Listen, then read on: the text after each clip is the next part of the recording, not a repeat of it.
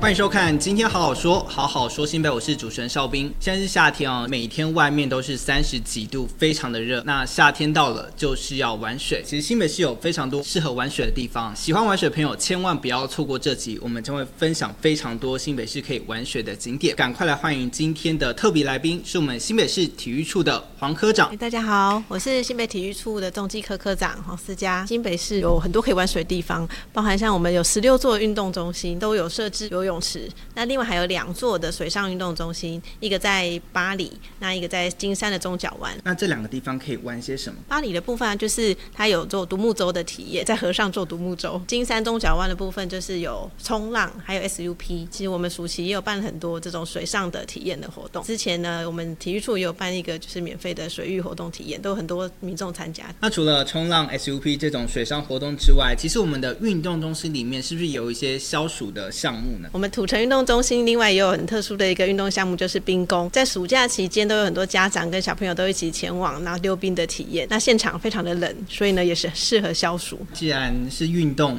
那想必就非常的耗费体力。运动完就要吃东西嘛，好啊，那我们就赶快进入今天我最期待的单元——新北厚厚家。这是我看了很久的一家完美甜点店。感觉不止很好吃，还很好拍。今天带的是芒果塔、葡萄塔，还有生巧克力塔。科长想要先吃哪一个？我想吃芒果欸诶、它的水果料很多，对呀、，快要炸裂！它芒果很甜诶，夏天就是要吃芒果啊。上面这块芒果是甜的，可是你可以看到它中间有一层，它吃起来就是有点酸味的，所以放在嘴巴又有甜又有酸，综合这个口感。对，那吃完水果了，那我们来吃点巧克力好不好？你看巧克力超浓郁的，很香。它上面那块不会很甜，就是这块巧克力嗯，，它里面除了巧克力之外，它好像有其他果酱。嗯，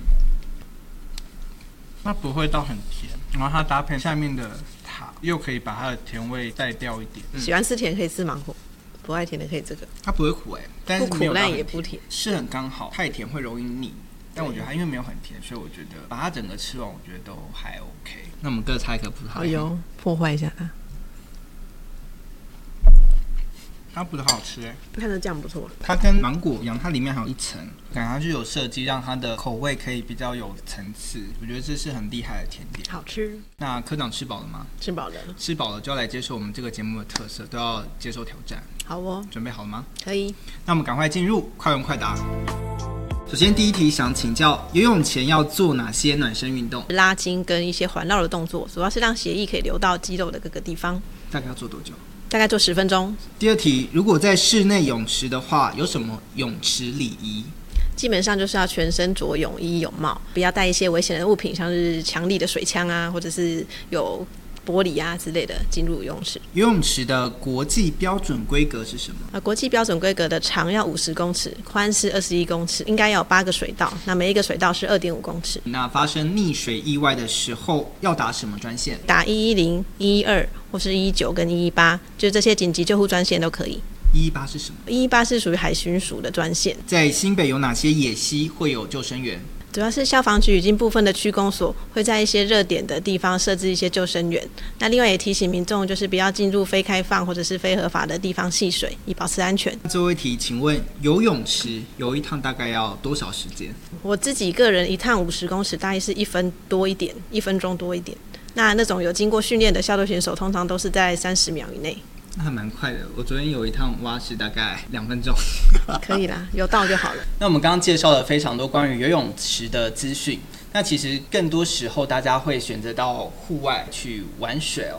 那我们在户外玩水有什么要特别注意的吗？现在暑假真的很多人会到溪边，就包含烤肉啦、溯溪等。那这部分呢，我们建议都是还是到有救生员或是有相关安全措施的地方。没有错，我们今天请到一位救生员来到现场，他是我们消防局海山分队的队员黄兆阳，这样跟大家打个招呼。嗨，大家好，我是赵阳。赵阳是我们消防阅历的主角，还有救生员的证照。所以，我们今天请赵阳过来，就是要来跟各位观众朋友分享一下，到底我们在户外玩水有什么需要特别注意的地方。像我们在户外玩水啊，天气一定是我们最先要注意的嘛，还有场所可能以往有没有发生过什么危害，跟我们自身的身体状况。河川暴涨好像是马上立刻很迅速的一个事情。那这个时候我们应该怎么去判断？基本上就是看你的水位，或者是当下有没有在下雨。如果当下哎天气马上骤变了，或是水位开始暴涨出来，或是变浑浊，可能有淤泥啊、泥沙、树枝跑下来的时候，这时候就要特别留意。那当我们去野溪的时候，我们要怎么去判断到底这个水域安不安全？其实最简单的方法就是看有没有驻点的救生员，像一些场所，比如说乌来的红河谷，它就会有一些民间团体或是消防队会驻点，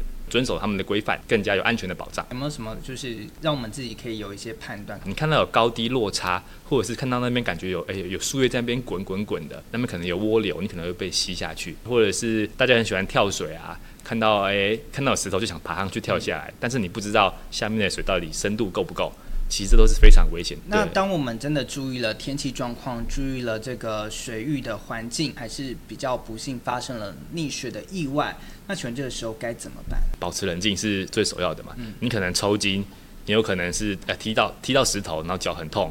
这时候我们就是有一种叫做仰漂，或者是抽筋自解。那这时候就是要看你平常的呃训练。如果当溺水意外发生的时候，身边的人又可以怎么做？有一句话叫做“叫叫声抛滑”，第一个叫就是大声呼救，请求周边的人的协助；第二个叫就是打给一一九；第三个伸伸就是看你周边有没有什么很长的杆子啊、竹竿可以伸过去给溺水者，把他拉回岸边的东西。然后抛，比如说，哎、我突然看到这边有一件救生衣，我可以抛给他，让溺者可以爬在上面，或者是有那种大的保特瓶啊、游泳圈。浮桶都可以，然后再把它拖带回岸边，或者是你可能你会划船，你可以划过去把它带回来，也是一个方法。谢谢赵阳分享这么多宝贵的知识哦。那如果我们想知道更多关于新北市运动场馆资讯或者是防灾救护知识的话，我们可以到哪边查询呢？可以追踪我们的粉丝专业新北运动据点，上面都有就是现在各运动的一些最新资讯。嗯那另外也可以就是关注我们各运动中心的脸书或者是官网。也可以追踪消防局的脸书新北发耳面。那我们再次谢谢科长还有赵阳来到我们节目，跟大家分享这么多的资讯。